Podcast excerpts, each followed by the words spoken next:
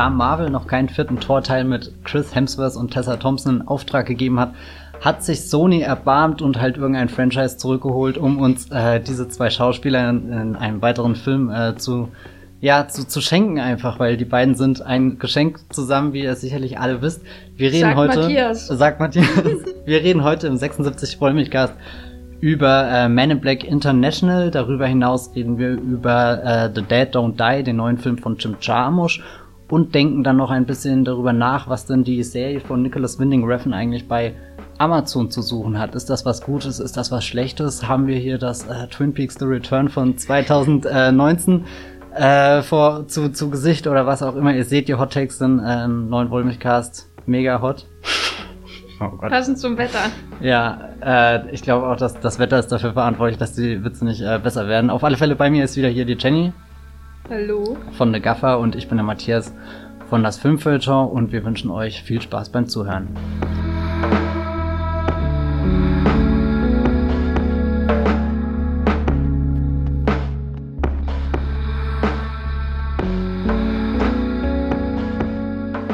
Bevor wir in Man in Black International einsteigen, sei natürlich auch hier vor Spoilern gewarnt. Der Film ist ja bekanntlich jetzt nicht der ausgeklügelste und hat schon einen großen Twist, den viele Fans, äh, die, die aufmerksam die Trailer studiert haben, schon vor Monaten auf äh, Reddit niedergeschrieben haben und, und äh, nun ja, wir werden auch im Podcast auf die eine oder andere Wendung ähm, eingehen. Also jetzt letzte Warnung, wenn ihr äh, dieses Juwel des Blockbuster Sommers 2019 völlig äh, ohne, ohne vorherige Eindrücke im Kino äh, erleben wollt, dann, dann kann ich jetzt empfehlen, auf zuhören, auszuschalten, drückt auf X, rennt weg. Nee, springt einfach vorwärts zu äh, The Dead Don't Die, würde ich sagen. Ah ja, stimmt, genau. Aber über den werden wir bestimmt auch ein bisschen mehr verraten, oder? Äh, ist doch egal. Das ist ein Zombie-Film, alle sterben, Punkt. genau. Aber äh, zurück äh, in die Welt der, der Man in Black, Jenny. Sag mal, bist du ein Fan der Reihe oder hast du vergessen, dass sie überhaupt existiert? Also du gibst mir ja die Antwort schon vor. Ich habe vergessen, dass sie überhaupt Also oh Gott, das ist jetzt keine Sukzessivfrage ähm, hier. Ähm, nein, also ich habe den, den ersten Teil sehr gern gesehen, damals auf Video, äh, als er rauskam. Und Barry Sonnenfeld, der Regisseur, äh, war für mich da immer sowas wie der Tim Burton Light. Ähm, Mhm. Hat er nicht auch Adams Family gemacht? Genau, Genau. und Wild Wild West und so. Und oh, White Wild West war ich im Kino. Und dreht ja gerade hier auch eine Reihe betrüblicher Ereignisse, wo ja damals schon der Kinofilm mit Jim Carrey im Endeffekt auch Von wie von Tim Burton hätte Light, sein können. Genau. Und das hat mir gefallen, dass es einerseits so eine Blockbuster-Sci-Fi-Story war, aber von dieser dünnen Schrift, dem Elfman-Score, ähm, bis hin zu diesen skurrilen Außenseiter-Aliens, wenn man so will, die in der Gesellschaft sich verstecken, fand ich das so alles schon sehr sympathisch und ich habe damals sowieso alles geschaut, wo ähm, Will Smith aufgetaucht ist und die Chemie oder beziehungsweise die völlige Abwesenheit von jedweder Chemie zwischen ihm und Tommy Lee Jones ähm, fand ich sehr unterhaltsam und ähm, was ich ähm, woran ich auch immer wieder gern denke und was ich über die Jahre glaube ich einfach mehr schätzen äh, ähm, zu schätzen weiß ist ähm, der Bösewicht von Vincent D'Onofrio Mhm. also ich glaube, das ist wirklich sowas habe hab ich noch nie zu diesem Zeitpunkt gesehen und äh, werde ich wahrscheinlich auch nie wieder sehen, wie jemand äh, einen Menschen spielt, äh, der in Wirklichkeit eine Kakerlake ist, die aus sein, sein Hautkostüm trägt. Also das war ja fast schon ein kafkaesker Twist äh, in, in diesem Sommer-Blockbuster. Ich nehme mal an, er kam im Sommer. Und das ist eigentlich meine Beziehung zu Men in Black, weil danach den Film, der kam ja mit einer, der zweite kam ja mit, schon mit einer ziemlich großen Pause.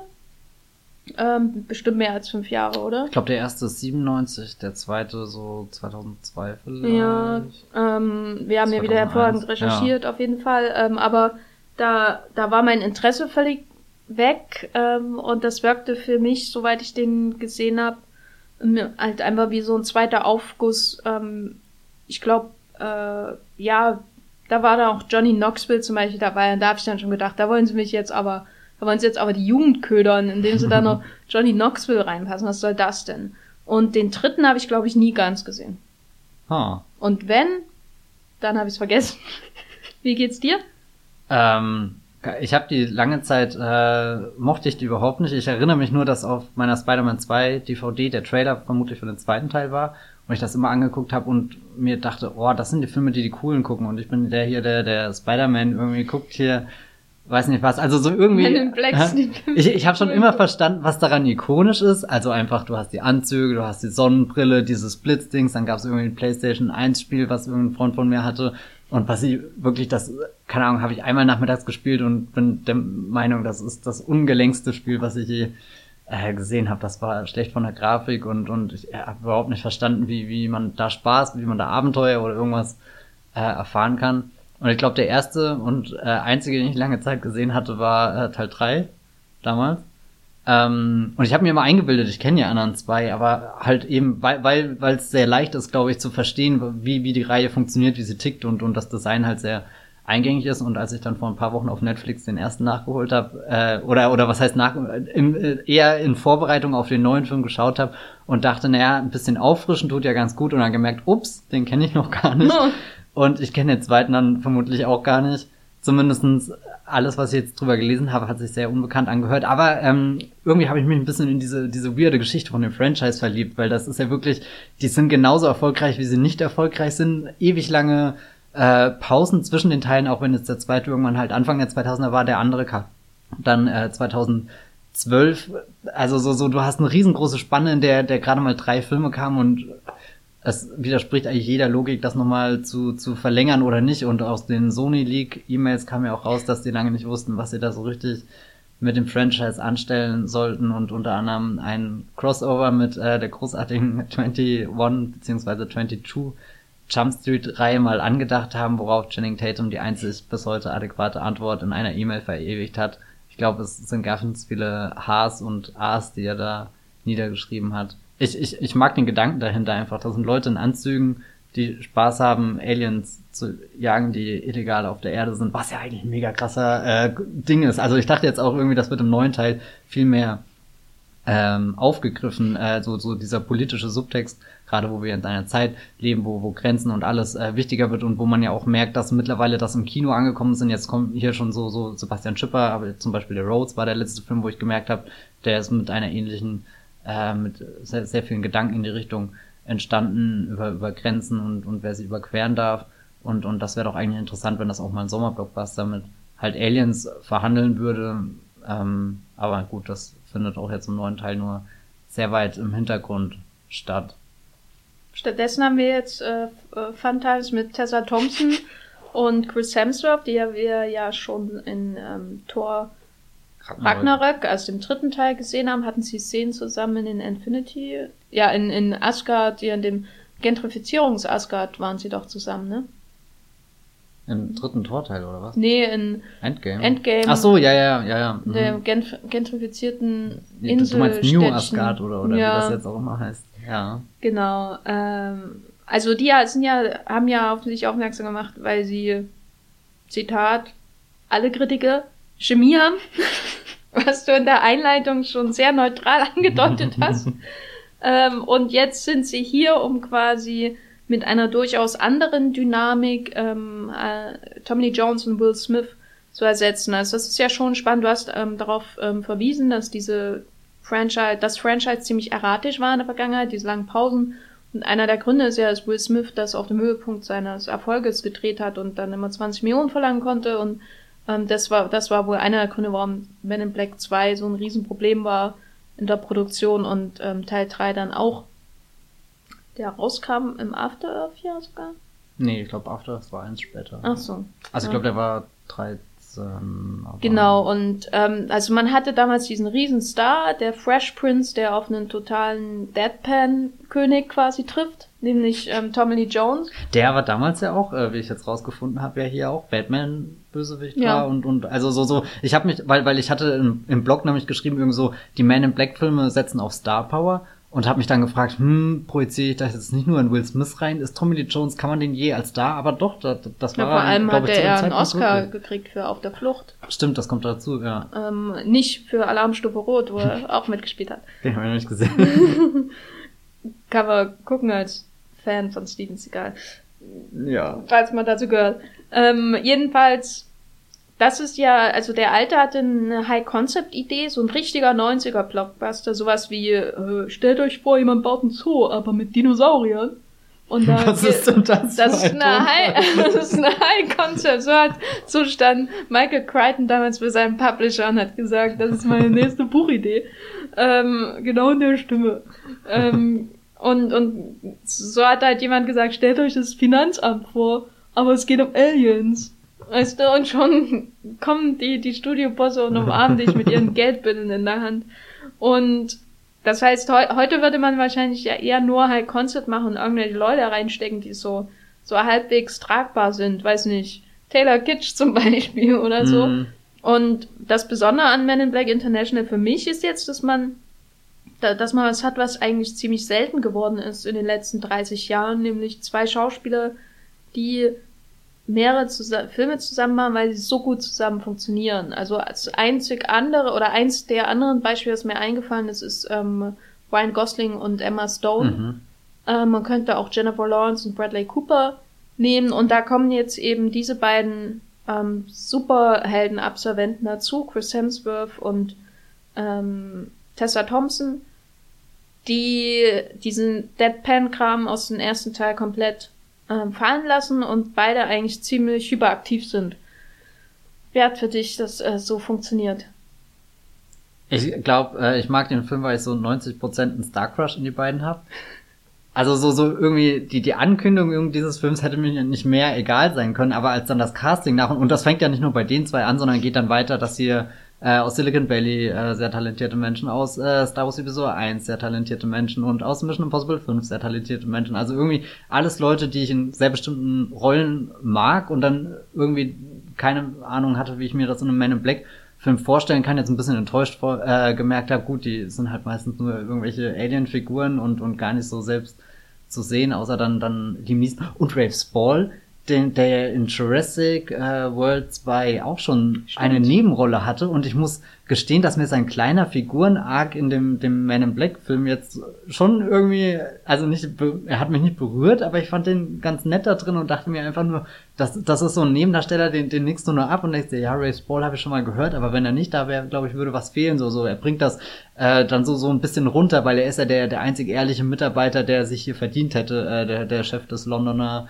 äh, Man in Black Büros zu werden, weil, weil er eben der, der Idiot ist, der halt länger Überstunden macht und alle Hausaufgaben erledigt. Und dann kommt man ja vielleicht jetzt auch schon auf die beiden zurück, die ja ähm, Tessa Thompson so ein bisschen als, als Fan eingeführt wird. So, sie sucht die Man in Black schon ihr ganzes Leben lang und jetzt hat sie endlich äh, die heiße Spur, kommt ins Hauptquartier und dann will sie da auch gleich angestellt werden, fällt so ein bisschen mit der Tür ins Haus und, und, und äh, äh, Chris Hemsworth dagegen, der, der den Job schon irgendwie zu lange macht. Durch die Einführung wissen wir ja, er hat schon was Großes geleistet, aber jetzt äh, auf dem aktuellen äh, Stand, so wie Tessa Thompson ihn kennenlernt, ist er ja eher einfach ein arroganter, keine Ahnung, Laberer, der der auch wirklich unsympathisch ist und und und gerade weil weil die die erste Mission, die sie zusammen haben, ja in einem absoluten Desaster endet, wo wo sein sein sein Drang zu reden und und äh, sich selbst irgendwie zu genießen dazu führt, dass gleich jemand stirbt. Ähm, Lol. lol. Ja, YOLO, oder? Oh Gott, ja, da wollen mich Gast am Limit der Jugend. Too old to die young oder The Was? dead don't die? ist so viel tot heute im Podcast. Too young Ja, to die keine old, Ahnung. Too old to die young. Too old Ja. to die young heißt der, glaube ich. Auf alle Fälle finde ich, sind die beiden noch nicht too old to die young, sondern sie sind, ich glaube, in der hottesten Phase in ihrem Leben und ich hätte acht Stunden mit denen geguckt. Also wenn, wenn das die Riffin-Serie gewesen wäre und die hätten sich in Zeitlupe die Anzüge angezogen, ich glaube, das wäre meine 10 von 10 dieses Jahres gewesen. Also Chris Hemsworth würde ich mir schon gerne mal in einem äh, Reffen-Film ansehen. Aber glaubst du nicht irgendwie, dass, dass er die Geduld verliert einfach? Dass, dass er dann irgendwie so, so, so, so immer so ein bisschen hin und her rutscht auf seinem Stuhl und haben wir jetzt die Szene schon im Kasten? Ja, nee, also mir gingen die beiden ganz schön auf die Nerven. Oh je. Ähm, Woran liegt das? ich weiß nicht, es war irgendwie zu viel. Also ich fand es seltsam, äh, das liegt sicher auch an der Regie. Mhm. Die, die alten Men in Black Filme und zumindest der erste, die hatten ja schon recht zügiges Tempo oder so. Also es ist jetzt nicht so, dass es, ähm, dass es, äh, ja, so ein riesen Kontrast ist zum neuen Film, aber die haben ja nicht aufgehört zu labern. Die ganze Zeit dann immer ihre One-Liner rausgeworfen, die nicht lustig waren. Und das hat mich schon ziemlich angestrengt, so rein vom Konzept dieses Films. Ne? So, also bei dem alten Film war der Humor nicht, dass Will Smith ähm, und Tommy Lee Jones wahnsinnig viel reden, sondern eher, dass er redet und der andere nicht. Und das ist also klassische, so funktioniert halt Comedy, mhm. ne? Packst zwei Sachen zusammen, nicht zusammenpassen und dann äh, wartest du, wie es explodiert.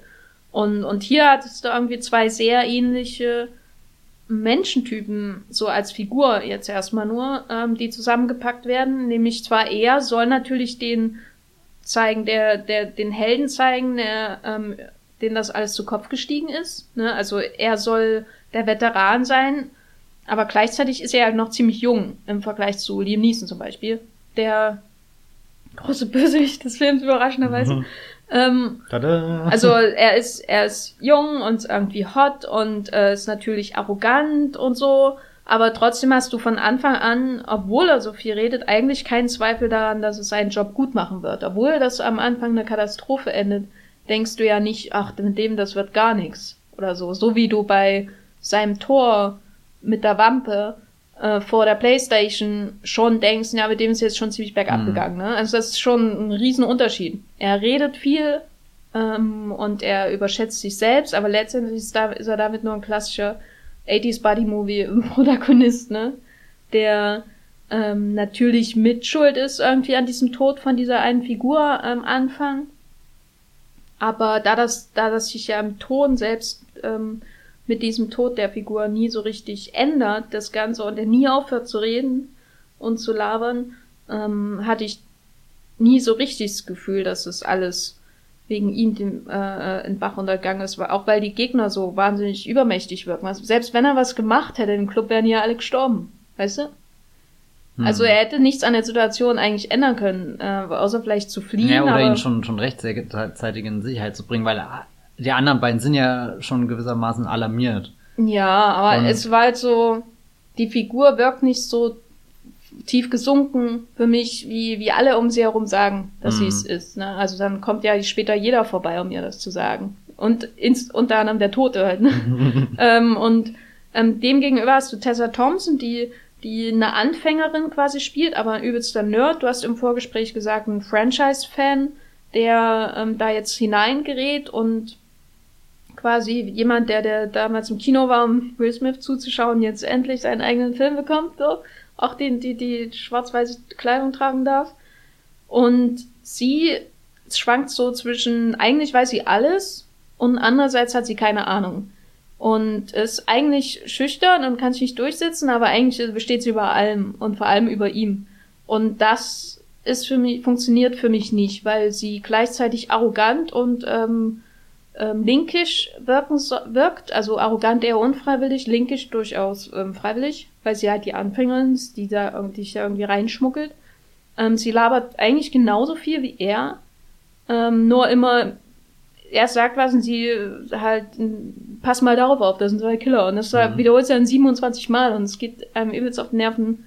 Ähm, aber mein Hauptproblem ist eher, dass sie halt nicht stimmig geschrieben ist. Ähm, also da, da kommt dieser Widerspruch her. Na klar, es ist irgendwie in sich stimmig, wenn jemand sich, ähm, wenn jemand sehr viel weiß, aber irgendwo neu ist und sich da erstmal hineinfinden muss und so, aber sie wirkt, wirkt halt manchmal so, manchmal so, weißt das ist halt, fand ich irgendwie, sie wirkt so, als könnte sie alles auf der Welt schaffen.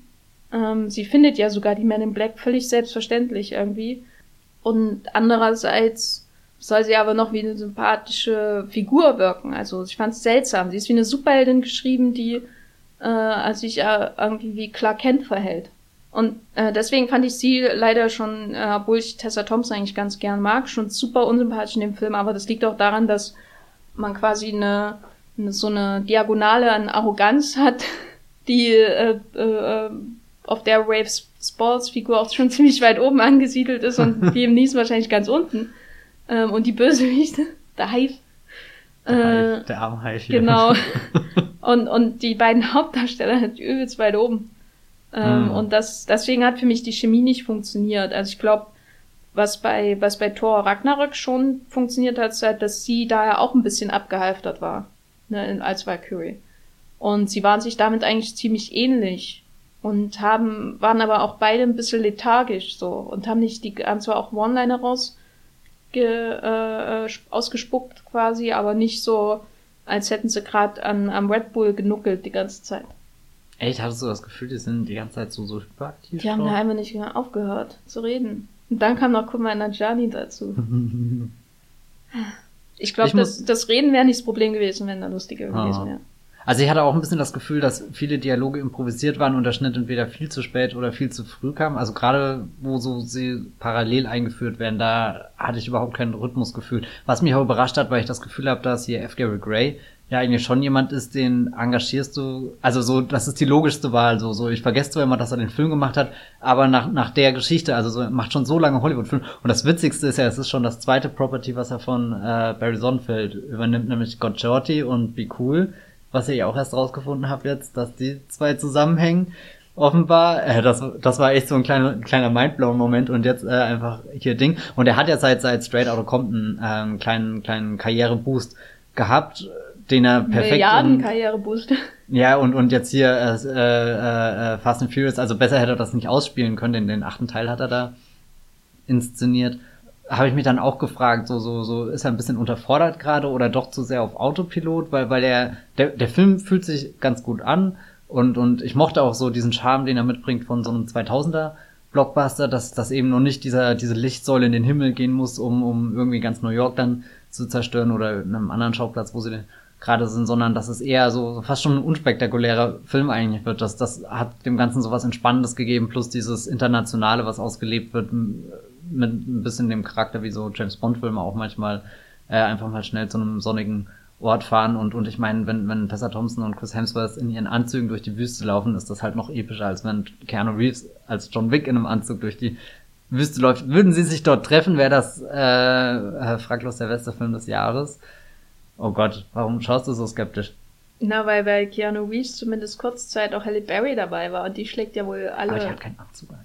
Mir egal. Hätte Halle Berry noch, ja, oh mein Gott. Hunde mit äh, schusssicheren Westen herangezogen. Das ist doch alles automatisch besser als alles, was in Men in Black International passiert. Warum sind die Schusswicht, äh, schussfesten Westen bei Hunden das große?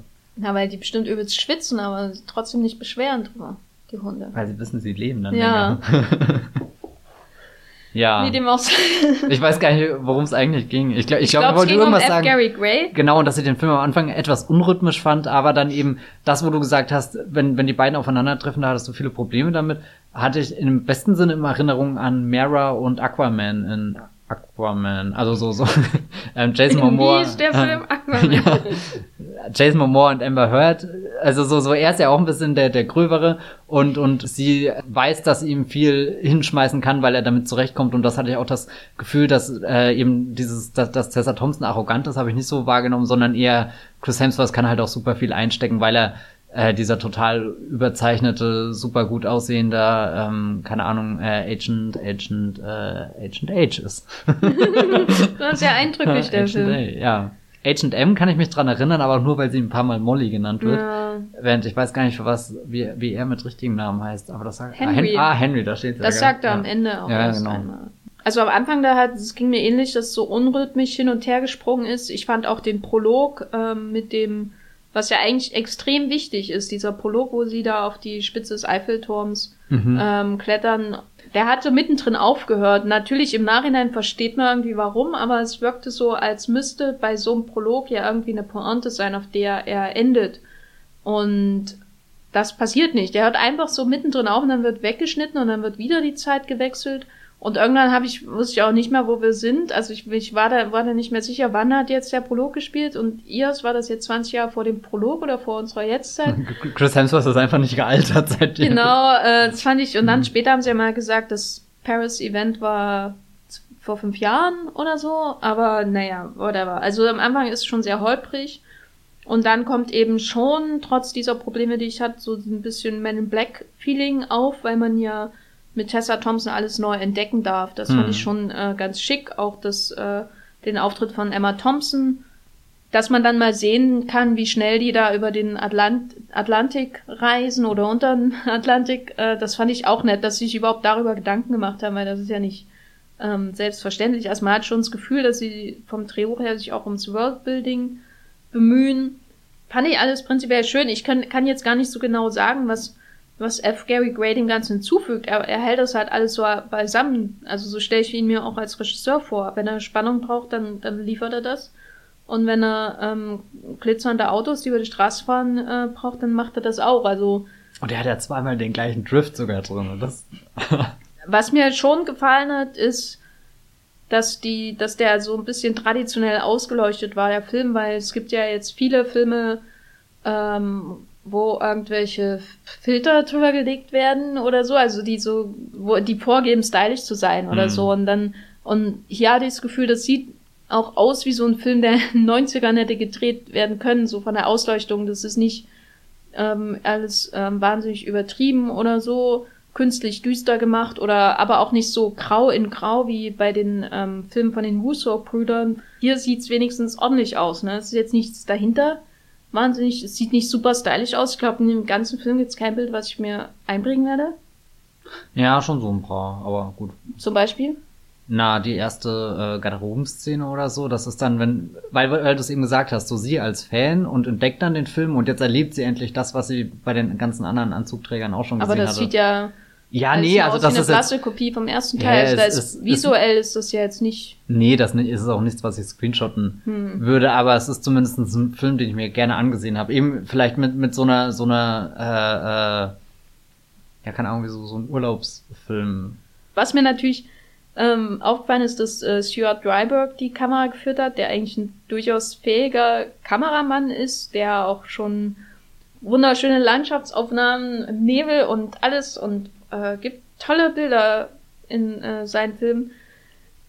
Und hier ist es halt alles so absolut fachmännisch. Und das fasst für mich eigentlich schon zusammen. Ne? Es ist halt, wird halt geliefert, was man liefern muss und nichts drüber hinaus und vielleicht ein bisschen zu wenig so wo, worüber wir vielleicht noch gar nicht geredet oder vielleicht kommen wir da auch jetzt äh, hin, so, so ein bisschen der Twist, der ja mit einer echt einer krassen Ansage, du hast vorhin gesagt, der, der Prolog wird sehr schnell weggeschnitten, es gibt die Pointe nicht und in dem Moment war mir klar, gut, Liam Neeson ist der Bösewicht. Ich weiß noch, ich hatte das irgendwo im Kopf, dass das irgendjemand mal gesagt hatte, aber es war dann mir dann auch so egal, dass ich es bis dahin vergessen habe, aber niemand konzipiert so ein, also so, das ist dann später und äh, ich hatte ihn hier mit äh, Hendrik zusammen gesehen und er hat sich dann immer so rübergebeugt und hat langsam gemeint, glaubst du, glaubst du, Liam Neeson ist wirklich der Bösewicht?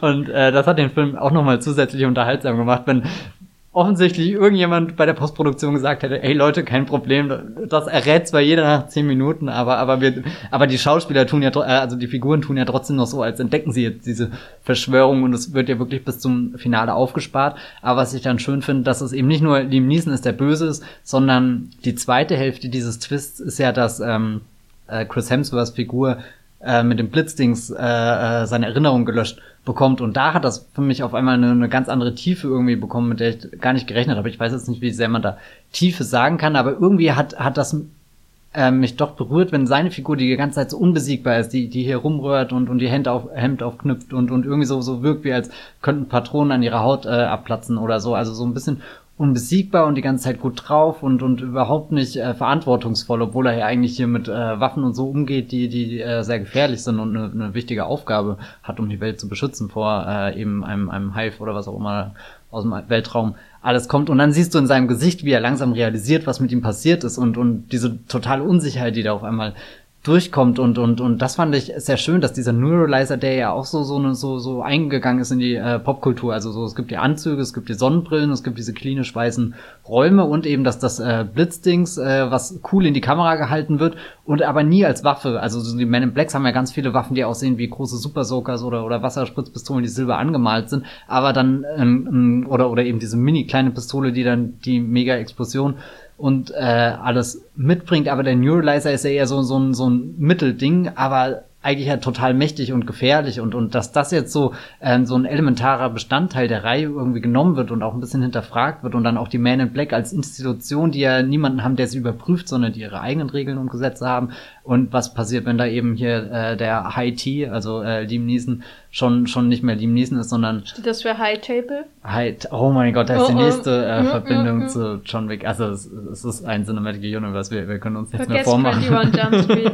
John Wick ist die wahre Connection. Ah, habe ich nichts dagegen. Nee, und ähm, Also das hat mir äh, irgendwie gefallen, dass, dass er da am Ende dann ganz unerwartet doch noch aus diesem recht einfallslosen Drehbuch, was, was klar beschäftigt ist, damit hin und her zu springen, da kommt keine Langweile auf, aber wirklich originell ist da nichts dran, sondern, sondern halt vieles so zurückgebracht. Und dann, dass Tessa Thompson da nicht einfach nur nebenbei steht und das Ganze bezeugen muss, sondern dass sie selbst auch, die ja am Anfang ähm, im Prolog ein, oder, oder in ihrem Prolog eingeführt wird als jemand, der ja auch schon mal hätte geblitzdingst werden sollen, aber da hat das nicht funktioniert. Das heißt, sie ist eigentlich eine dieser Figuren, die die ganze Zeit dem Man in Black Universum keine Erinnerung mehr daran hätte, was sie eigentlich Fantastisches gesehen hat oder eben Bedrohliches, Gefährliches und und und also so so zur falschen Zeit am falschen Ort gewesen, aber und dann, dass sie am Ende die Figur ist, die zur richtigen Zeit am richtigen Ort ist, als Außenseiter, als Fan irgendwie da reingekommen und dann doch ihren Platz gefunden hat und in dem Moment, wo der unbesiegbare Chris Hemsworth, wo, wo sein Gesicht einfriert und und der total verunsichert eben ist, dass dass sie dann äh, das für ihn retten darf oder irgendwie, also so ich weiß nicht, da da, da bin ich einfach ein bisschen überrascht worden. Obwohl eben der Twist an sich sehr. Ich fand, da war viel Potenzial da, das nirgendwo hinführt. also das ist auch mein Fazit zu dem Film. Mir kam es halt vor, als wäre man irgendwie Fan von diesem Ursprungs-Franchise gewesen. Ähm, geht man 20 Jahre zurück oder so und dann ist man halt im Jahr 1997, um dann äh, hat diese ganzen Elemente von diesem Franchise, ich meine, es basiert ja eigentlich auf dem Comic, aber durch die Filme ist es so groß geworden. Und dann wird eigentlich die Erinnerung gelöscht und man hat nur noch diesen, so diese, so eine ganz grobe Beschreibung von dem, was es ausmacht. Weißt du, aber kann ich, weiß gar nicht mehr genau, hm. was da wirklich passiert ist. Also deswegen wirkt das alles so, ähm, so, so dünn.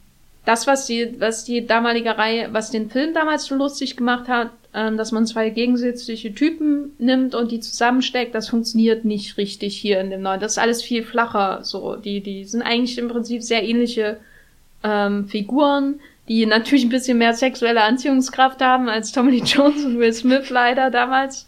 Ähm, also leider was heißt gab's damals? Halt, leider gab, ich weiß ja nicht, was zwischenzeitlich zwischen denen passiert ist. Tommy Lee Jones hotter geworden mit den Jahren? Ähm, das äh, hast du jetzt gesagt und nee, nee, ich habe das Bild zur Diskussion gestellt. Wir den Zuhörern, würde ja, ich sagen. Schreibt uns doch in die Kommentare. Genau, ist Tommy Lee Jones Vater geworden. Und also es wirkt halt an vielen Stellen so, als hätte man so eine unklare Erinnerung, wie das damals war und will es jetzt reproduzieren. Weißt du, also man hat irgendwie, ja, da muss irgendwie ein lustiges Alien noch rein. Äh, und das ist dann halt Kumal Nanjani, der irgendwie dumme Popkulturwitze macht ähm, wahrscheinlich irgendwie in, in der Soundbooth improvisiert, weil die seinen Charakter völlig unglaubwürdig wirken lassen. Also einerseits an einer Stelle, die, und die Idee für diesen Alien-Stamm finde ich super, die quasi auf dem Schachbrett leben und genauso klein sind und eine Königin haben. Und er der Porn ist, finde ich super. Aber, aber einerseits an einer Stelle sagt er quasi, er weiß nicht, was das Wort Agent bedeutet und später macht er irgendwie einen Witz über einen aktuellen Film, den er gesehen hat. Also das ergibt überhaupt keinen Sinn. Ähm, und wir haben vorhin im Vorgespräch schon gesagt, äh, heißt das, dass die Dunkirk auf dem Handy gucken und es wie, wie ein IMAX wirkt? Naja, egal. Und ähm, das hat dann oft, also man hat immer dieses so, so das Gefühl, die versuchen das nachzustellen und das kann man ja ihnen auch ähm, als Lob aussprechen, weil es halt kein echter Reboot ist oder so, ne? Weil es spielt explizit in derselben Welt und das ist eigentlich ganz schön. Ja, es wirkt halt an allen Stellen weniger ähm, stark, weniger ausdruckskräftig. Was sicher auch daran liegt, dass F. Gary Gray kein Regisseur für, für skurrile Außenseite Sachen, Details sind, für nerdige kleine Details. Das ist halt so. Ne? Er mhm. ist halt der um, Fast and Furious Regisseur. Der, der Mann fürs Grobe, ja.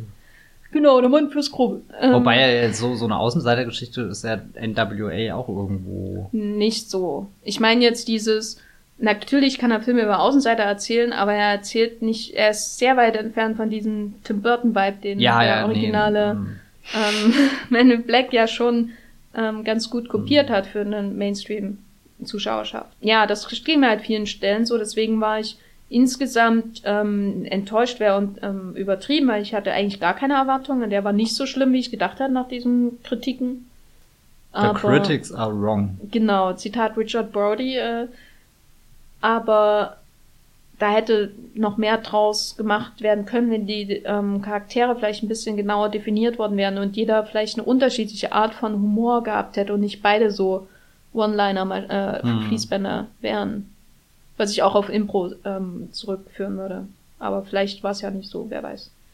Wie ging's dir? Hat das Franchise seinen Neuralizer bekommen oder nicht? Jetzt, jetzt haben wir die Überschrift auch gebracht. ähm, ja, genau. Also da, da ich das Franchise ja erst dieses Jahr irgendwie entdecke und ich glaube, ich entdecke es auch so 50 Prozent, weil ich dieses Jahr auch irgendwie Will Smith als als Star entdecke, was mir irgendwie ganz viel Freude bereitet, was ich nicht gedacht hätte. Ähm, aber ich habe mich eben hauptsächlich wegen den Schauspielern auf Man in Black International gefreut und und irgendwie auch das bekommen, was ich da da gesucht habe und und sehr viel geschmunzelt, mich amüsiert auch über die komischen Aliens im Hintergrund, die sie dann auf einmal teilen oder oder was auch immer. Ähm, da am Anfang in dieser Station, die so ein bisschen. Die Triple. Ja, hier ist das der Star Trek-Viech, was so, so ja. flauschig ist. Ja, gell. Ich finde ihn okay. Also, und mag ihn und, und würde mir eigentlich auch sogar nochmal anschauen. Er hat so ein bisschen was von Aladdin, so, so einfach so ein guter Laune Wie oft hast du Aladdin gesehen? Auch erst einmal. Aber so, so, so. Wie oft hast du Detective Pikachu gesehen? Was, was, ich fühle mich hier wie in einem, einem Verhör. Also, wer, wer ist hier der Detective? Bald musst du den Tisch noch an dich ja, heranziehen, ne? Das ist, äh, ich komme hier immer in den Podcast rein und bin nicht vorbereitet und Jenny hat schon alles geguckt, was ich ungefähr in den letzten drei Wochen gemacht habe und dann muss ich mich dafür verantworten. Dann ist hier noch ein Mops, der, äh, der dich dumm anbellt. Ja, gell? Also in dem Sinne, Man in Black International. Ist okay. Äh, nee, okay, mhm. hört sich jetzt schon wieder so negativ an. Ich äh, mag den halt, aber ich sehe halt auch irgendwie ein, dass er äh, weit davon entfernt ist oder sowas, wenn du jetzt hier, äh, weil wir vorhin schon ein paar Mal über 21 Jump Street oder so geredet haben, auch ein Reboot von, von einer älteren Marke, die halt total durch die Decke gegangen ist mit einem dynamischen Duo und so. Das ist es jetzt vielleicht nicht geworden. Ähm, aber ich weiß auch gar nicht, was Man Black International im besten Fall hätte werden können, weil... Ist gut, Punkt. damit ist dieser Abschnitt. Ja? Ja, nee, keine Ahnung. Ähm, Hauptsache, äh, irgendjemand tut die beiden in einen Film und, und beschert uns mehr Szenen, dann bin ich zufrieden.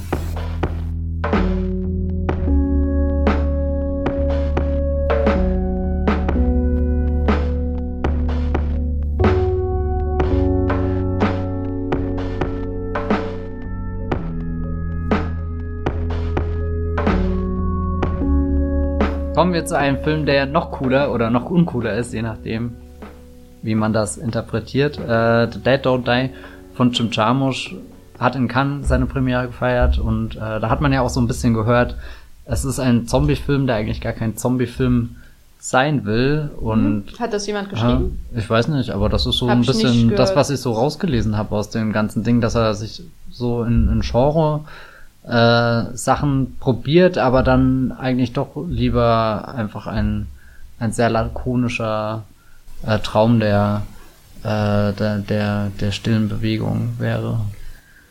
Das ist, was soll ich dazu noch sagen? Also wir haben uns notiert als ähm, Themenpunkt für The Dead Don't Die. Im Vorgespräch, um das nochmal zu erwähnen. Genau, wir bereiten uns nämlich hier vor. Man merkt es nicht immer, aber in diesem Punkt haben wir notiert Tempo. Ah ja, genau. Tempo, genau. Zombies. Was jetzt darauf, glaube ich, auf dein lakonisches Tempo verweisen soll, weil nämlich Jim Jarmusch, ne? Ich ah. mache, ich stelle mal die Rechnung auf. Auf der einen Seite Jim Jarmusch, der macht langsame Filme. Ja. Auf der anderen Seite Zombies, die langsam vor sich hin schlurfen. Genau. Und dazwischen ist ein Ist gleich. Also eigentlich alles klar. Ja, das war unser Beitrag zu The Dead Don't Die. Ähm, nee, aber eigentlich dient sich das Tempo der Zombies Jim Jarmusch an. Das ist die Idee, ne? Weil die kommt ja von dir, weil ich mag Jim Jarmusch-Filme nicht. Insofern ist mir das alles eh egal. Was meinst du damit? Hm.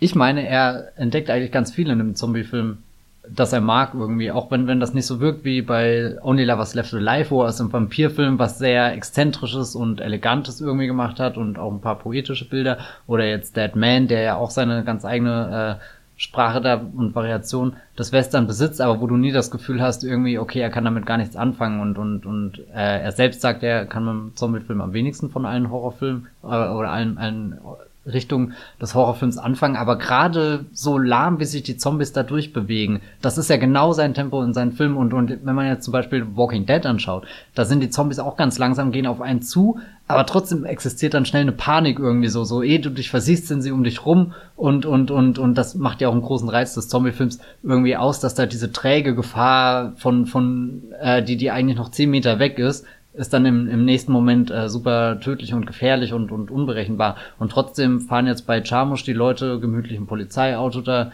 durch die Gegend und, und es verändert sich einfach nichts. Obwohl die Zombies da sind, geht in dieser Kleinstadt eigentlich alles so weiter, wie es davor war, außer dass ein paar Figuren sich dann denken, ja gut, wir könnten jetzt hier die Tür vernageln, aber selbst das passiert nicht mit großer Eile, sondern wir machen das in unserem Tempo. Gut, dann bricht ein Zombie durch, den, äh, was nimmt man da, Heckenschere oder so, oder Beil irgendwie Kopf abtrennen, das, das geht schon irgendwie. Und jetzt machen wir die Tür wieder weiter zu. Und, und das fand ich eigentlich so, so, glaube ich, wo, wo egal wie, wie, wie sehr das Jim Jarmusch jetzt vielleicht auch zu Marketingzwecken nutzt, da zu sagen, er hat einen Zombie-Film gedreht, ohne dass er das wollte. Oder nee, ich meine, äh, ja sehr offensichtlich. Er hat einen also Zombie-Film mit Bill Murray gedreht, ne? Zombie Genau, also so, ich, ich also glaube, er, er, er, er weiß da 100 pro, was er macht irgendwie so, so, so. Auch wenn er so ein bisschen so eine ausgestellte Lustlosigkeit an den Tag legt, aber zwischendrin fand ich das einfach super entspannt, wie sie da mit dem Polizeiauto durch die, die, die Kleinstadt fahren. Eigentlich wie, wie, wie der Permanent Vacation, wo der junge Mann äh, da ein bisschen verloren durch äh, zerfallene Häuser läuft und oh sich Gott. überlegt, was mache ich hier fand ich in meinem Leben. Ach, das ist ein fantastischer Aber, Film. Ähm, also, das Einzige, was ich dem Film abgewinnen kann, weil das Tempo an sich ist für mich ähm, kein Argument, ähm, weil er dazu, also einerseits wirkt dazu ähm, gewollt uninteressiert an irgendwas, das sich dann in diesem Tempo widerspiegelt. Ne? Die komplette Apokalypse bricht er rein und ähm, äh, die Leute gehen trotzdem erstmal einen Kaffee trinken, so in der Art. Mhm. Ähm, das wirkt so, ja, wen interessiert? So der ganze Umgang mit dem Genre wirkt so ein bisschen ähm, wie, ja, who cares, ne? Machen es halt, aber so viel Herzblut stecken wir jetzt nicht da rein. Also da ist ja, ne, das wirkt ja alles so hingeworfen, auch die Trump-Präferenzen. Aber darin, in dieser Haltung wirkt er wieder unglaublich bemüht. Weißt du, also, und das fand ich halt ähm, widerspricht so den wenigen langsamen ähm, Jarmusch-Filmen, die ich mag. Also Only Lovers finde ich halt ganz gut. Ähm, genauso wie äh, The Limits of Control ist, glaube ich, einer meiner Lieblings-Jarmuschs, weil er so komplett abstrakt ist. Also das fand ich so, weißt du, das ist keine natürliche Entspanntheit. Und das, deswegen ist das Einzige, was ich dem Film wirklich abgewinnen kann, ähm, dass er so wahnsinnig, wenn man genau drüber nachdenkt, unglaublich deprimierend ist. Ne? Also diese, das ist so, äh, das hatte ich auch damals in meinem Text äh, aus Cannes irgendwie versucht zu erklären. Das ist, ich finde den Film so niederschmetternd in seiner äh, irgendwie absoluten Lethargie äh, im Umgang mit dem Weltuntergang und vor allem dieser bemühten Lethargie auch des Filmemachens in diesem Film. Da ist kein echtes, das ist, ist keine echte Originalität in den Witzen drin. Ne? Als Bill Murray ist im Grunde Bill Murray nur ein bisschen düsterer, gerade am Ende. Und ähm, Adam Driver macht halt Adam Driver Sachen und nur redet dann mittendrin, bricht er dann die vierte Wand, ähm, was auch nie wirklich aufgenommen wird, was ich jetzt kann man machen. Ne? Aber es ist ja auch ein Teil davon, wie er es versucht, so maximal uncool irgendwie rüberbringen zu lassen. Aber es ist ja nicht uncool. Es ist nicht uncool, einen Star Wars Witz in einem Zombie-Film mit Bill Murray und Adam Driver zu machen. Das ist anbiedernd hoch 25 finde ich. Also das ja, ist ja, so, aber, aber weißt das, du, wenn das weiß er, er ja auch, oder? Also so. so ich weiß ja nicht, was er hm. weiß. Das unterstellen wir ihm. Er inszeniert es nicht. Also man kann jetzt durch die, ab, ausgehend von seinem äh, von der vierten Wand, die gebrochen wird, kann man schon vielleicht den Schluss ziehen, dass er, dass auch diese Star Wars Witze letztendlich nur ein Kommentar für den Zuschauer sind, weil ihr wisst ja, dass Adam Driver mitspielt und deswegen muss jetzt auch dieser Witz gemacht werden, weil in einem richtigen Zombieland-Film würde es wahrscheinlich komplett ernst gemacht werden, als realer, real existierender Witz, wenn man so will. Ne? Aber er inszeniert ja den Film nicht ähm, konsequent in so einem äh, Metaton, finde ich. Also es ist so, wenn du, wenn du nur diese Sachen wegnehmen würdest, wo Adam Driver quasi mit uns Zuschauern spricht und die ganzen Sturgill Simpson Referenzen, dann wird der Film genauso weiter funktionieren weiter schlurfen. Ähm, und wäre genauso lustlos wie vorher. Also es wird ja nichts ändern in der Inszenierung, es würde mhm. genauso wirken. Also deswegen kaufe ich ihm das nicht ab, ähm, dass, dass, dass, dass das in Anführungszeichen uncool ist, wenn er einen Star Wars Witz macht, weil für mich wirkt das, wirkt das halt genauso wie Tilda Swinton als Katana schwingende ähm, ähm, Bestatterin da einzusetzen, einfach nur anbiedern so, weil das eben so eine halbe Idee ist, die nicht zu Ende gedacht wird. Tut mir leid, dass ich dich jetzt mit meinem Redeschwall Nö, Quatsch. Äh, äh, erdrücke. Ich will ja auch irgendwie in den meisten Dingen, ich bin ja auch am wenigsten, also von allen Charmos, die ich gesehen habe, nämlich alle, ist das der, den ich am wenigsten mag, auch irgendwie, ich glaube auch, wenn ich mal eine Retrospektive mache, dann gucke ich ihn halt, weil er dazugehört. Aber es ist halt ein Film, über den wusste ich gestern schon alles, bevor ich ihn geschaut habe. Und ihn dann 90 Minuten oder 100 Minuten, wie lange auch immer er geht, zu schauen war, nur noch um dieses alles zu bestätigt zu bekommen und sich dann darüber nachzudenken, eher, was ist denn das, was ich an Charmusch mag und, und, kann, ja, ich weiß nicht auch. Ich finde ihn als Film halt nicht gelungen, was auch immer gelungen da in dem Zusammenhang, Zusammenhang bedeutet, aber ich finde ihn auf jeden Fall nicht so gut wie, weiß nicht, äh, halt ähm, The Limits of Control oder halt ähm, Only Lovers Left Alive äh, oder meinetwegen auch Broken Flowers. Was ich aber interessant finde, ist, dass er diese ganzen Trump-Referenzen drinne hat und dann so einen niedergeschlagenen Ton annimmt. Das ist gerade super komisch, weil ich selbst nicht mehr weiß, was ich jetzt von dem Film halten soll. Wenn du das äh, so, so drastisch formulierst, all das, was ich mir gestern halt im Kino irgendwie dachte, ja, das geht halt in seinem Trott hier so. Ähm, aber und jetzt überlege ich gerade, warum funktioniert äh, der letzte Charmusch, der davor und die ja doch alle ein bisschen unterschiedlich sind, aber er ist halt jedes Mal überzeugt davon, was er tut. Und das wirkt halt bei The Dead Don't Die, ja, ich weiß nicht, als hat er das halt jetzt gemacht, weil das irgendwie kann und, und es ist eigentlich eine unangenehme oder eine Richtung, in die ich nicht will, dass er sich da weiter irgendwie austobt, dass er da weiter in Anführungsstrichen seinen Spaß hat. Also ich meine, ich wünsche ihm allen Spaß. Na, der er hat Welt, ja keinen Spaß aber, offensichtlich. ja, nee, aber es ist halt auch. Also er hatte wahrscheinlich Spaß, als, äh, als er das Auto wer dem Driver ausgewählt hat. Wobei, das, das fand ich wirklich witzig. Also so, so das ist das ist ein Gag, der da, da, da, da habe ich auch gemerkt, hat das äh, Publikum mitgelacht, was auch gestern nicht gelacht hat. Äh, das, das war eh ein bizarres Publikum, die die eher sowas wie Zombieland 2 oder ähm, weiß nicht was erwartet haben. Das ist halt irgendwie, man nimmt wenig mit aus dem Film, oder? Also.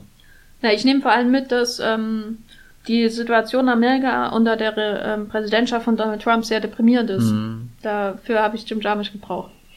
Nee, aber so, das ist so, würde ich zumindest diesen, dieses Zermürbende an der ähm, überspannten Lässigkeit des Films, würde ich halt ähm, vielleicht irgendwie so in diesem Kontext einordnen. Er deutet ja schon an, dass die Amerikaner gerade geradewegs mit den Covenant die, die zuschauen, wie die Apokalypse passiert, ne?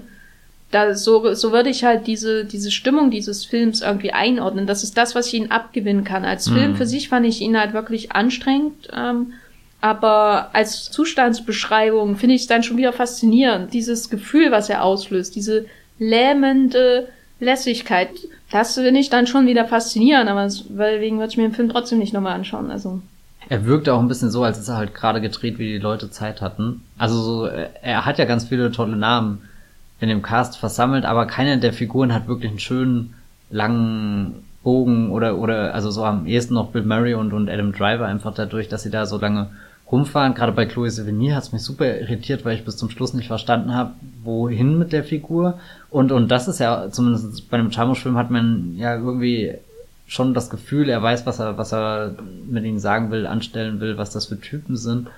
Und, und bei ihr habe ich irgendwie so alle zehn Minuten eine neue Idee gesehen, aber die dann auch nur, weil die alte verworfen wurde. Faszinierend äh, hier Tom Waits als den Gesellschaft, den Außenseiter hier in der Gesellschaft, der das alles beobachtet und ihm egal ist, der sein Hühnchen ist, was er geklaut hat am Anfang oder was ihm zugelaufen ist, je nachdem, das weiß man ja auch nicht. Ja, mich erinnert so ein bisschen an The Beach Bum. Ja, ähm, aber nee, aber vielleicht macht The Beach Bum genau das richtig. Ja. Was, was, also so, so, hat ja auch diesen Zustand von wir schauen irgendwas zu, äh, was gerade wirklich wie eine Achterbahn nach unten geht, aber äh, erstmal hier langsam einen Kaffee. äh, Statt ein Joint. Genau, oder genau, oder ein Chardonnay. Mhm. Äh, das sind schon so, so, würde ich schon fast wieder sagen, zitierfähig, äh, keine Ahnung.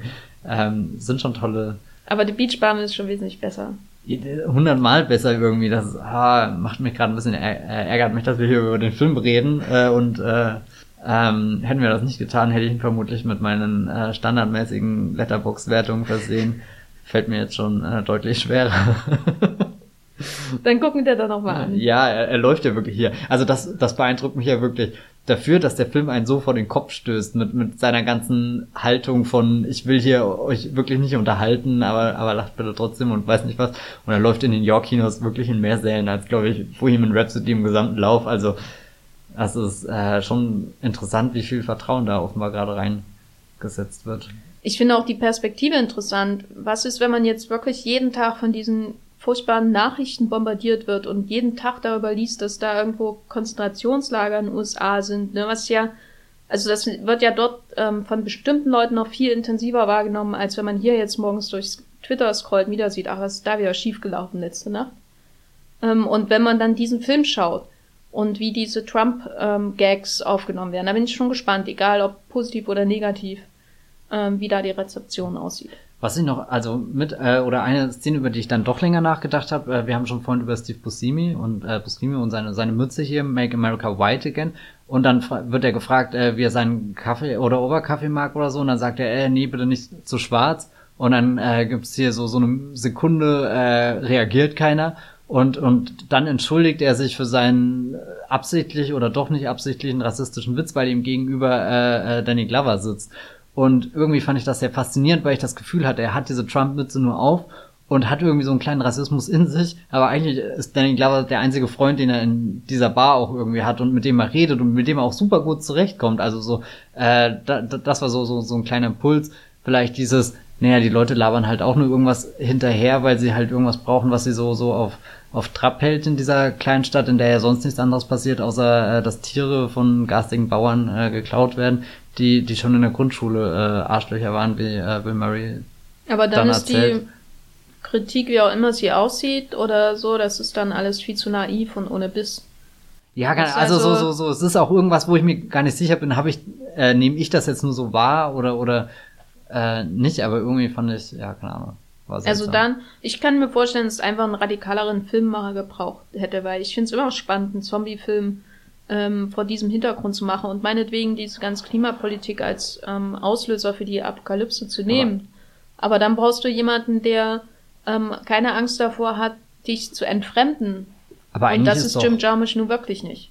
Aber er ist doch schon teilweise radikal und weil er und, manchmal Limits lange Einstellungen hat mit irgendwelchen. Ja, nein, aber aber aber Limits of Control ist doch so so ein idealer Film, der sein Publikum wirklich bis zur äußersten Grenze. Nee, schickt. Limits of Control ist doch eigentlich so so, so leicht verdaulicher äh, Krimi-Antonioni. Also da denkst du vielleicht hinterher, ich habe nicht verstanden, was es ist. Ähm, und so, also das ist, glaube ich, so die größte Hürde dieses Films, aber man kann sich selbst, wenn man nicht versteht, was da passiert, kann man ja immer auch über alles lachen. Das finde hm. ich nicht entfremdend in dem Sinne, wie Too Old to Die Young entfremdend ist. Jetzt forcierst du aber die Überleitung. aber ja, äh, ich glaube, wir kommen hier eh nicht mehr weiter. Ja, ich glaube, man kann einfach sagen, Schaut ihn auf eigene Gefahr, aber erwartet um Gottes Willen nicht Zombieland 2.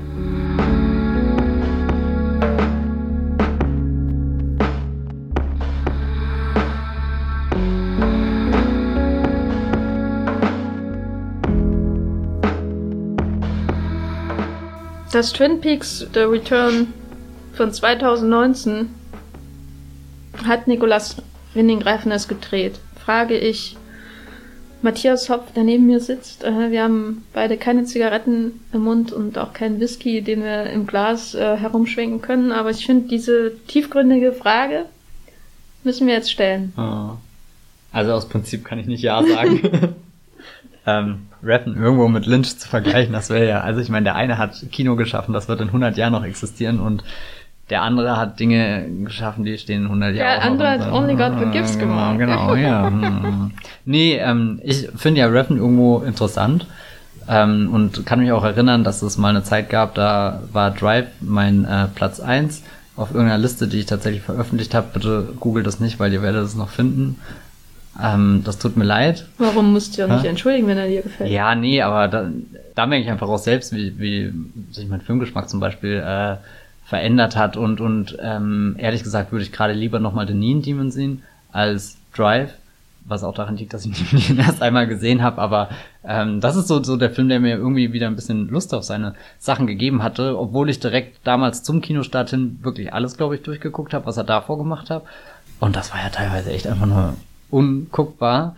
Ja, ich weiß nicht, ich bin überhaupt kein Freund von, von dem frühen Reffen, aber finde zumindest interessant, wie er gerade Bilder komponiert und ähm, ich würde gerne mal in seinen Kopf schauen. Ich habe mich damals noch mal, als hier seinen Streamingdienst eröffnet hat, den ich ja sehr interessant finde, da ist das Konzept irgendwie, dass pro Monat ein paar Filme veröffentlicht werden, die äh, wirklich abseits von von jedem Kanon irgendwo sind, sondern die die man gar nicht mehr schauen würde, wenn er sie da nicht äh, zur Verfügung stellen würde und er begleitet das da äh, oder oder wird begleitet mit verschiedenen Essays und so und und das war nochmal eine interessante Auseinandersetzung mit seiner Person, weil man merkt, er ist da schon irgendwo interessiert und und hat da äh, ganz konkrete Vorbilder im Kino, äh, die er, die er nachzuahmen versucht und die er dann zum Beispiel durch seinen Streamingdienst wieder zurück, äh, also in neue Aufmerksamkeit verschaffen möchte. Aber er ist halt auch der perfekte Meme-Regisseur.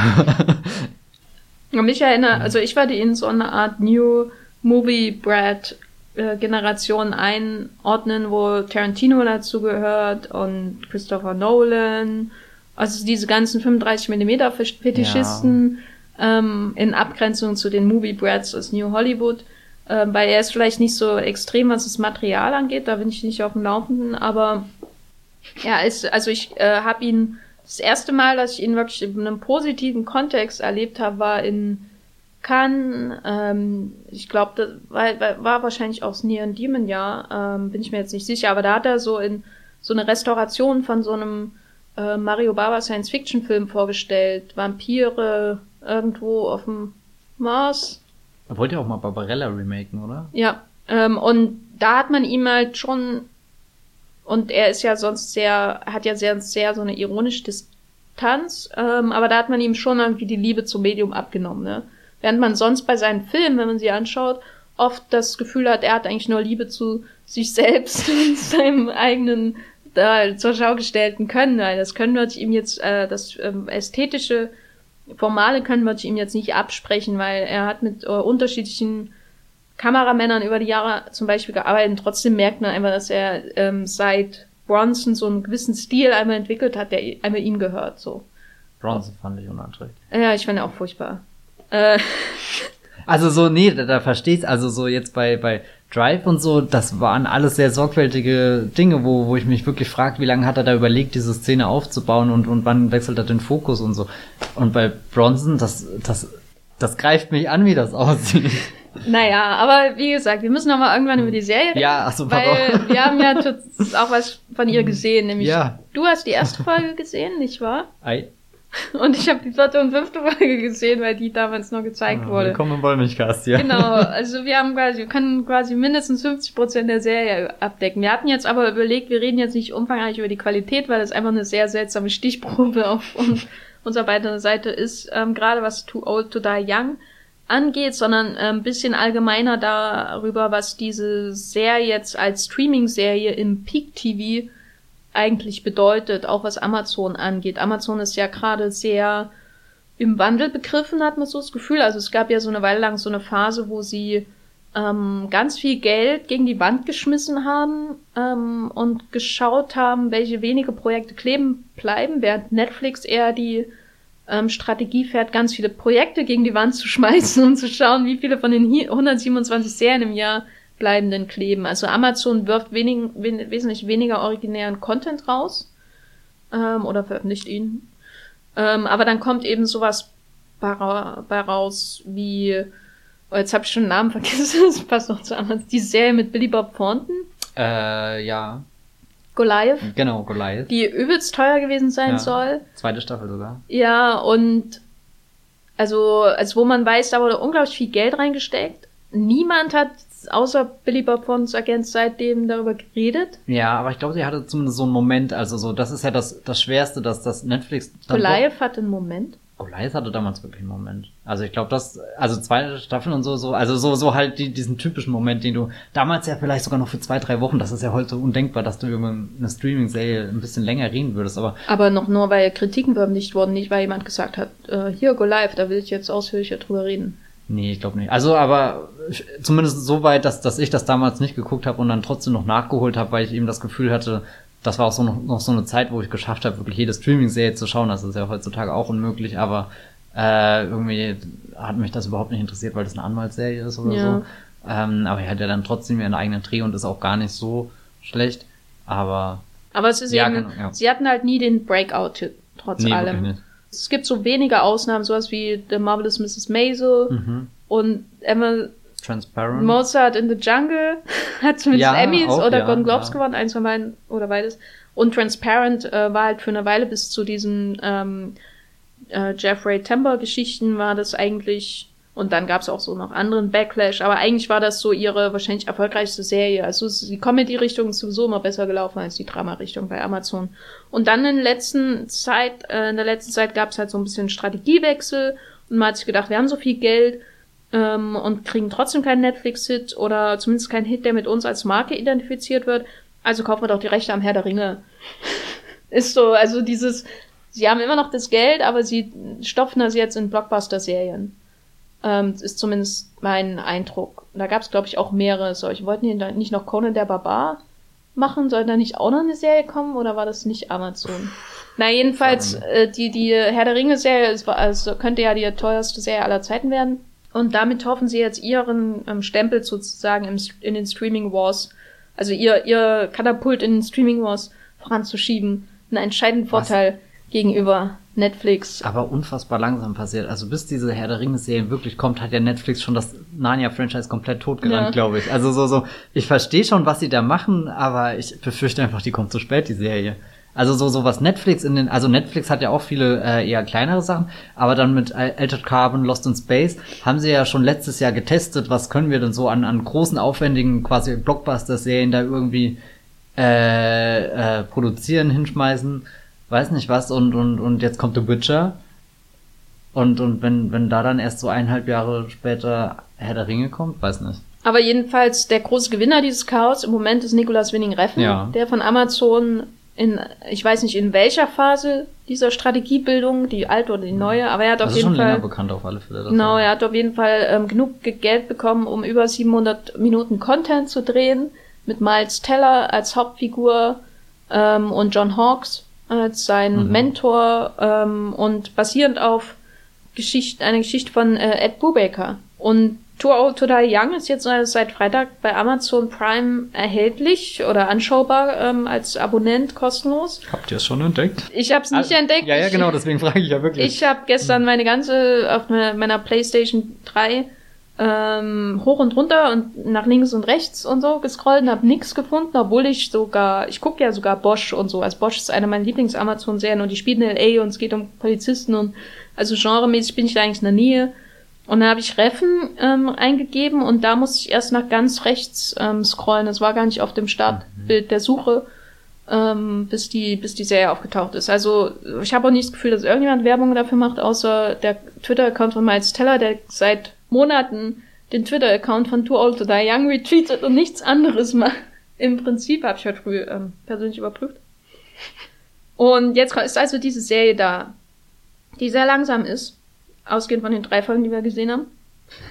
Und ähm, die teilweise über eine Stunde gehen, die Folgen, ne?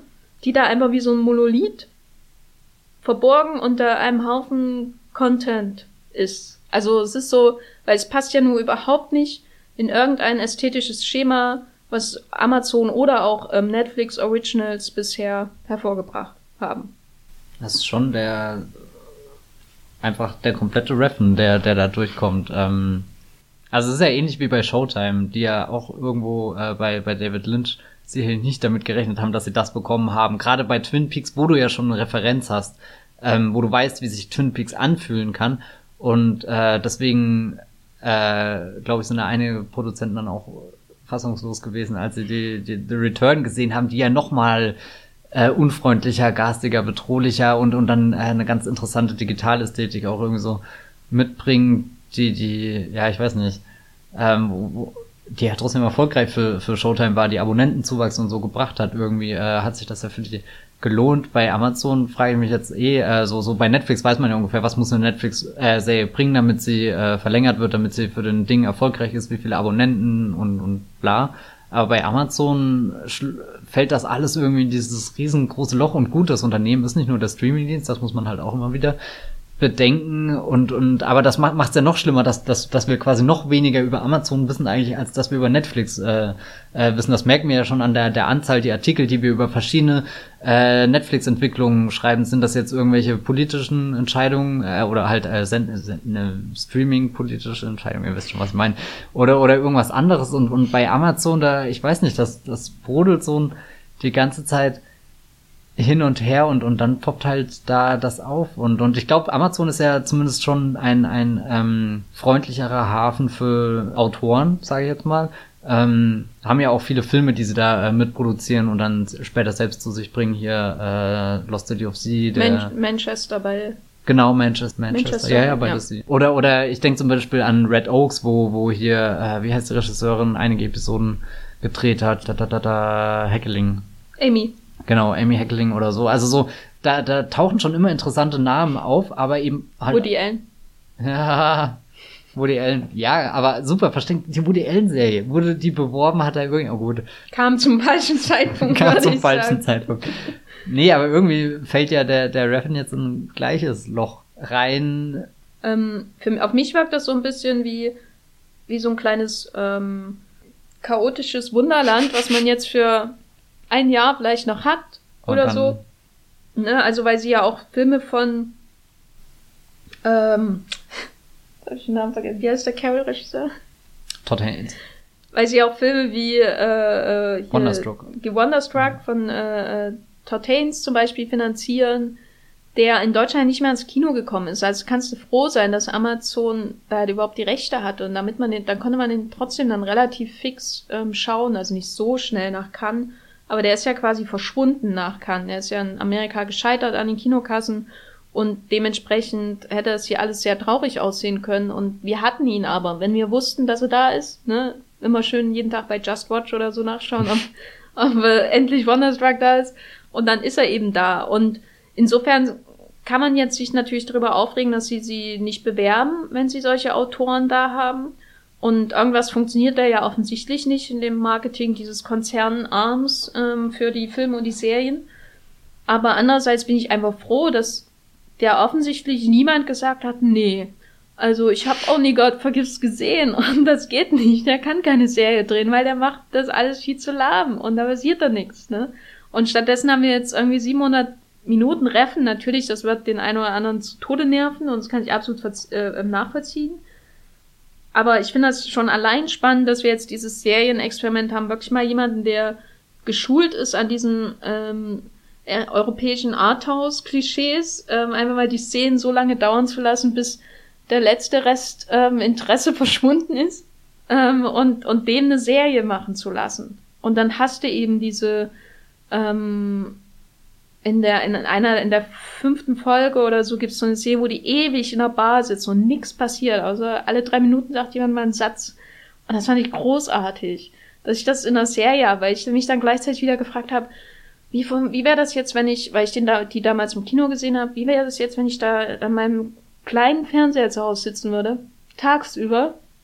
Wo ist meine Aufmerksamkeit, wenn das passiert? Ne? Ja, Second Screen Versuchung ist ja groß. Ja, ja, aber, aber so einfach diese, die Serie zwingt, hat mich zumindest dazu gezwungen, abgesehen von der Bewunderung dieser durchaus wunderschönen Aufnahmen, die es teilweise gibt, ähm, und auch, dass das der, die Tonspur Barry Manilow, Mandy bei einer Verfolgungsjagd. Also was willst du denn dagegen sagen? Aber sie hat mich schon ein bisschen dazu gezwungen, so darüber nachzudenken, wie weit denn Serien eigentlich gehen können. Also können Serien überhaupt so weit gehen wie Filme, wenn man sie, weil sie ja viel stärker so an ihre Umgebung so ein bisschen gebunden sind, weil die wenigsten sie halt eben in der Kinoumgebung sehen werden. Mhm. Sondern die meisten wahrscheinlich irgendwie auf einem kleinen Fernseher oder vielleicht mit einem Beamer, wenn sie Glück haben. Ähm, und, und ist dieses, dieses lang, diese lang, langsame Herangehensweise in einem Streaming-Content, äh, Kontext über 700 Minuten so machbar. Also, ähm, David Lynch kann halt jemanden irgendwie 10 Minuten lang Boden fegen lassen. Aber kann man das auch eine ganze Serie über so machen, weil die fühlt sich ja manchmal an, als wäre es 700 Minuten Boden fegen. Äh, mit schöner Musik finde halt interessant, weil das würde ja im Umkehrschluss bedeuten, dass für Streaming nur gewisse Dinge produziert werden können, was ja auch irgendwann ja dann die künstlerische Freiheit einfach maßgeblich einschränken würde. Und gut, wir, wir kriegen es ja bei Netflix-Serien, die ja so einen gewissen Hausstyle haben, ja indirekt mit. Ähm, klar können da immer noch tolle Sachen dabei sein und, und sogar sehr gute Sachen. Aber ähm, also so, so angenommen, die Reference-Serie würde da jetzt nicht existieren können, das wäre ja total katastrophal, finde ich. Früher konnte man immer sagen, die Serien werden von Werbung unterbrochen und so, die müssen bestimmte Storybeats ja. einfach haben und bestimmte Höhepunkte, damit die Leute nach der Werbung ähm, immer noch dranbleiben.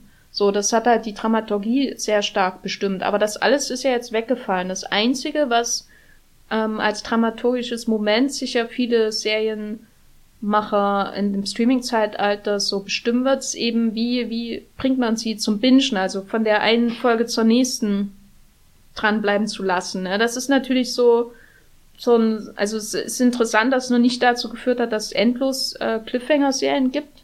Ne? Also wo jede Folge ein Cliffhanger ist, wie, wie bei Dexter früher oder so. Aber das ist natürlich alles trotzdem viel freier geworden als ähm, zu Network-Zeiten. Insofern ist es, find, fand ich es dann doch, als ich die, die beiden Reffen-Folgen gesehen habe, verwunderlich, dass es mir erst hier so richtig auffällt und mir vorher noch nicht aufgefallen ist, außer bei Twin Peaks The Return. Also, dass sich ja offensichtlich, also es gibt natürlich lang, lang, langsame Serien, aber so extrem habe ich das halt nicht gesehen. Also hat jemand sich ja offensichtlich da nicht getraut. Vielleicht braucht es dann erst eine Reffen, um sowas zu machen. Ich meine, ich überlege gerade Serien, die super langsam sind, die mir jetzt einfallen und ich muss als allererstes an Marvel-Serien denken. Und es ist ja witzig, dass gerade an diesem Wochenende die letzte Staffel einer Netflix-Marvel-Serie kommt, nämlich Jessica Jones. Und ich habe gestern Abend auch überlegt, am Wochenende werde ich sicherlich nicht beide Serien schaffen können, wenn ich überhaupt eine schaffe und was gucke ich. Und ich hatte einfach Angst, dass diese Marvel-Serie noch langsamer ist als die Reffen-Serie. und, und die, also so, so, und ich glaube, äh, bei, bei Reffen kannst du halt wenigstens das Bild genießen, während bei Marvel ist alles genauso zäh und elendlich, nur dann ist halt nicht mal eine tolle Ding und ich weiß eh nicht, was passiert ist, dass es innerhalb von drei Jahren, dass ich nicht mehr schaffe, irgendwie diese Serien zu verteidigen, obwohl ich das ja äh, früher sogar sehr leidenschaftlich getan habe und jetzt habe ich einfach Punisher Staffel 2 und Iron Fist Staffel 2 nie gesehen und, und ja, ich weiß auch nicht, ähm, die, die Langsamkeit. Gab's aber schon Punisher Staffel 2? Es gibt eine zweite Staffel von der Punisher. Ähm, Weil die erste habe ich ja sogar gesehen. Ja, ja, die habe ich auch gesehen. Bei, bei Iron Fist habe ich, glaube ich, nur die erste und die letzte Folge geschaut. Das ist gut, weil ich habe von der ersten Staffel alles geschaut. Mm, ja, nee, ähm, ich finde das schon interessant und, und irgendwie innerlich ähm, habe ich keinen Bock auf langsam erzählte Dinge. Was, was ich gerade gemerkt habe, was mir gefallen hat, ist When They See Us. Das sind vier Folgen, die sehr kompakt sind, aber mir das gleiche Gefühl gegeben haben. Ich war in jeder emotionalen Lage irgendwie gut, da bietet sich das jetzt an, weil das eine historische Vorlage hat. Irgendwie, die kommt halt irgendwie an einen Punkt oder jetzt Sternobyl mit äh, fünf Episoden, äh, eine Stunde auch recht überschaubar, aber auch wieder, dass, dass du äh, am, am Ding bist. Ähm. Bei diesen Marvel-Serien, du hast ja gesagt, da, da wird zu wenig erzählt oder so, aber eigentlich ist das Anstrengende bei denen, dass sie so tun, als würden sie viel erzählen, aber eigentlich passiert nichts. Genau, sie kommen nicht voran. Und, und gestern, ich habe mich ja dann eben für diese erste Episode von Too Old to Die Young und war die ersten 15 Minuten, ich habe wirklich hingeguckt äh, und, und war, war da wie hypnotisiert, was auch dran liegt, dass das einfach ein sehr guter Einstieg ist, der, der, der visuell sehr viel ähm, zu bieten hat. Aber ich habe die ganze Folge dann auch einfach geguckt, die eineinhalb Stunden geht, was ja überdurchschnittlich lang für, für eine Fernsehfolge ist, was ja eigentlich zwei Folgen sind. Das ähm, war quasi wie, wie eine volle Game of Thrones Staffel, aber mit der Länge von den Folgen aus der, der achten. Ja, das ist verrückt, oder? Ja. Aber was, was ich da. Ich weiß aber jetzt auch nicht, ob er wirklich mehr erzählt hat, als nee, jetzt, weil wenn ich, ich zwei Folgen Jessica Jones stattdessen geschaut hätte. Nee, weil, weil, weil, also ich habe die ganze Staffel halt noch nicht gesehen, aber ich würde nicht sagen, dass es eine Langsamkeit ist, wo er wenig erzählt, sondern das ist eine Langsamkeit, wo er nicht erzählt. Und das ist völlig egal. Weißt du, also das geht nicht darum, irgendwas zu erzählen, wenn die Leute ewig in dieser Bar sitzen und alle drei Minuten Dialog austauschen oder so. Natürlich kann man die Szene in den Kontext der Folge setzen und sagen, hier ähm, ist Miles Tellers ähm, Polizist slash Vigilant äh, an dieser Station und dann geht er in die nächste und das führt ihn dann irgendwann in das Pornostudio oder mhm. sowas in der Art. Ohne Kontext jetzt. Stellt euch einfach vor, was da passiert. Mit eurer Fantasie. Aber ähm, innerhalb dieser Szene geht es nur um die Zeit, die vergeht. Und nicht darum, wie das gefüllt wird. Oder äh, seine Figur entwickelt sich ja nicht weiter. Es wird nichts erzählt. Sie steht still, komplett. Also diese Szene am, am Anfang von der ersten Folge, wo er neben diesem Kopf äh, ähm, steht, der sagt, dass es seine Frau am liebsten umbringen würde. War das nicht so? Und er sagte einfach nichts, also es ist ja, da wird ja nichts erzählt in der Szene, außer es wird Thema für die ganze Serie gegeben, nämlich ähm, was Männer für furchtbare Sachen mit Frauen machen. Also das ist ja das übergreifende Motiv der Serie, was dann noch ähm, viel genauer und ähm, schmerzhafter dargestellt wird. Und das fand ich halt sehr erfrischend, dass nicht wenig erzählt wird, sondern dass einfach nichts erzählt wird, sondern einfach nur die Einstellung da ist. Und entweder langweilt sie sich zu Tode, was ich absolut verstehe, oder du lachst dich kaputt, weil das alles so übertrieben ernst ist, was ich auch absolut verstehe. Oder du findest dann irgendwo den trockenen Humor von Reffen, den ich ähm, durchaus mag, wenn er denn ähm, sich hervorkämpfen kann. Ne? Man sollte es ja nicht zu ernst nehmen, was er da tut. Ähm, und ich fand, da hat er sich ganz gut mit ähm, Ed Brubaker verstanden. Der, weil der grundsätzliche Plot der Serie ist durchaus interessant. Auch wenn er manchmal einfach komplett vergessen wird. Ist da nicht die Gefahr, dass du dann halt anfängst, dann doch die Wohnung zu putzen und irgendwie gar nicht mehr verstehst, Das- welcher, welcher Polizist jetzt wen erschossen hat oder so? Das, deswegen stelle ich mir das so schwer vor, die bei mir zu Hause zu sehen. Sondern und nicht im Kino.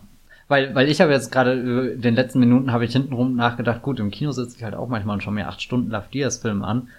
Keine Ahnung, wie ich das jetzt miteinander vergleichen will, aber da bin ich im Kino, da ist wirklich nichts anderes da, da ist schon mal, sind ganz viele Versuchungen, wie der Kühlschrank sind weg, das Smartphone sind weg, irgendwie der Laptop ist weg, äh, äh, das ist schon mal leichter irgendwie und, und dann habe ich aber das Gefühl, dass das bei einem Love Diaz Film zum Beispiel, da habe ich vielmehr das Gefühl, dass das jetzt schon eine Einheit ist oder so.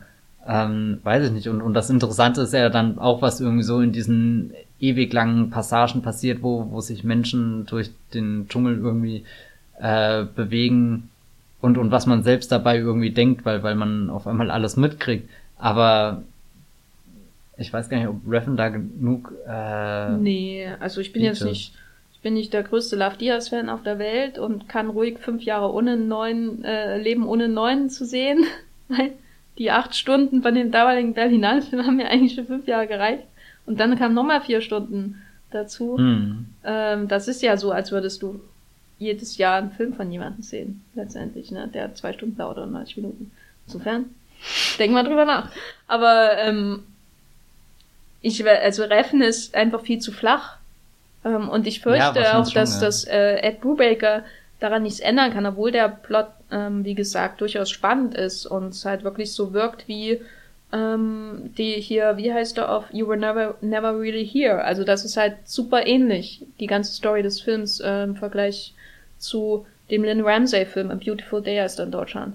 Also das finde ich schon sehr interessant, dass sie so nah aneinander veröffentlicht werden von zwei sehr, sehr unterschiedlichen Filmemachern. Da bin ich schon sehr gespannt, wie, wie Reffen das Thema angeht. Bestimmt völlig ähm, sensibel.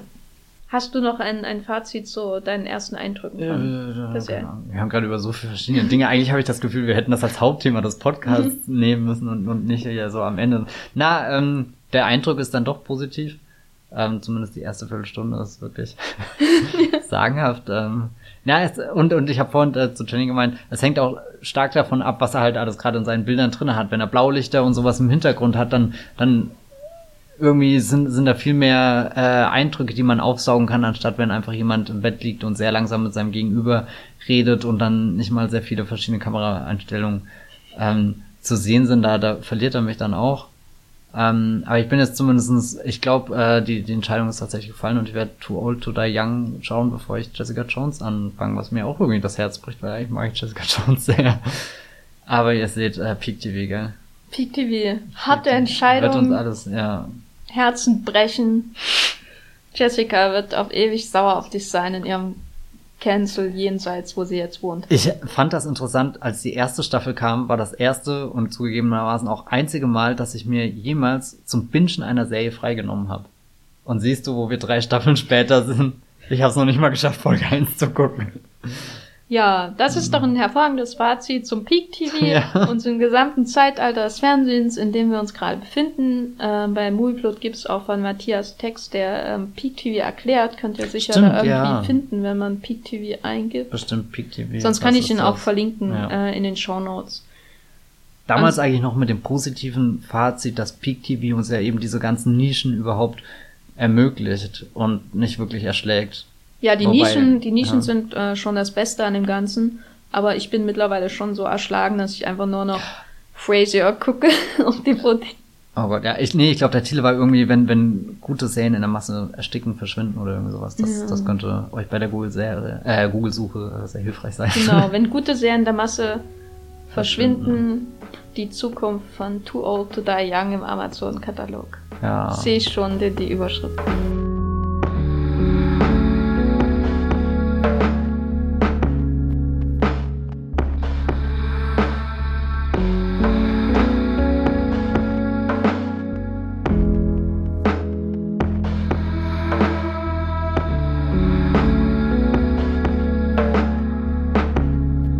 Das war der Wollmilchcast für diese Woche. Wir haben ein umfangreiches Themenspektrum abgedeckt.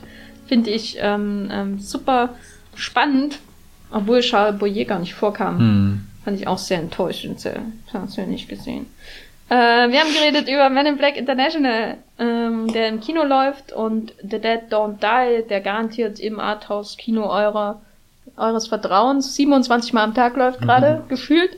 Und über Too Old to Die Young, die neue Nicolas Winning Reffen-Serie, die für Amazon Prime Abonnenten zur Verfügung steht. Matthias, wo kann man dich denn außerhalb des Wollmilchcasts finden, wo du jeden Tag schreibst, wie sehr du ähm, Jessica Jones in deinem Leben vermisst? Ja, habe ich bisher noch nicht drüber getwittert, aber wenn ich das tue, dann merkt ihr das, wenn der Account at Bibelbrox mit 3e nur noch 2 hat. Gibt das Sinn? Nein. Nee. Okay, aber ihr wisst schon. Ich meine, die Leute, die jetzt noch zuhören, wissen eh, wo sie mich finden. Also, jetzt tu mal nicht so, als hätten wir drei Stunden geredet oder 700 Stunden wie Nicolas Winning Reffen in seiner Serie. ne, wir sind Aber ich glaube, glaub, wir sind schon über unser Ziel drüber geschossen. Da oder? gibt's andere Podcasts, die schon viel länger sind. Ähm, und andere, die kürzer sind. Naja, ich bin äh, bei Twitter als Gafferlein äh, mit zwei F. Und in meinem Blog näher ich mich langsam dem Clooney Brown Text. Ich habe jetzt äh, angefangen Mhm. richtig damit. Ich bin bei ne- 900 Wörtern und habe den Film noch nicht einmal erwähnt. Stimmt, das habe ich neulich auf Twitter gelesen, oder? Aber wie dem auch sei, ähm, wir hören uns, glaube ich, erst in etwas mehr als zwei Wochen wieder. Weil wir jetzt eine kleine Pause machen, aber dann sicher in alter Frische und überhaupt nicht äh, da niederliegend im Sommerloch des Blockbuster. Gell. Also vielleicht besprechen wir das- nochmal Man in Black International. Vielleicht reden wir dann äh, über Too Old to Die Young, nachdem wir alle Folgen gesehen haben, dreimal. Geht doch ganz schnell. Im Flugzeug. Wobei, da muss man sich dann auch die Frage stellen, ob man nicht lieber einfach nochmal Twin Peaks oder so guckt. Ja, da, ich habe jetzt richtig Lust, nochmal äh, The Return zu schauen. Da denke ich schon seit Wochen drüber nach, aber da muss ich mich dann auch richtig drauf einlassen. Ist das gerade bei Sky? Ich hab's auf Blu-ray. Guck. Ich hab da einen Datenträger. Den kann ich immer äh, benutzen, auch wenn ich kein Internet habe. Ist äh, ein Geheimtipp. Wir hören uns beim nächsten Mal mit Gas. Tschüss. Ciao.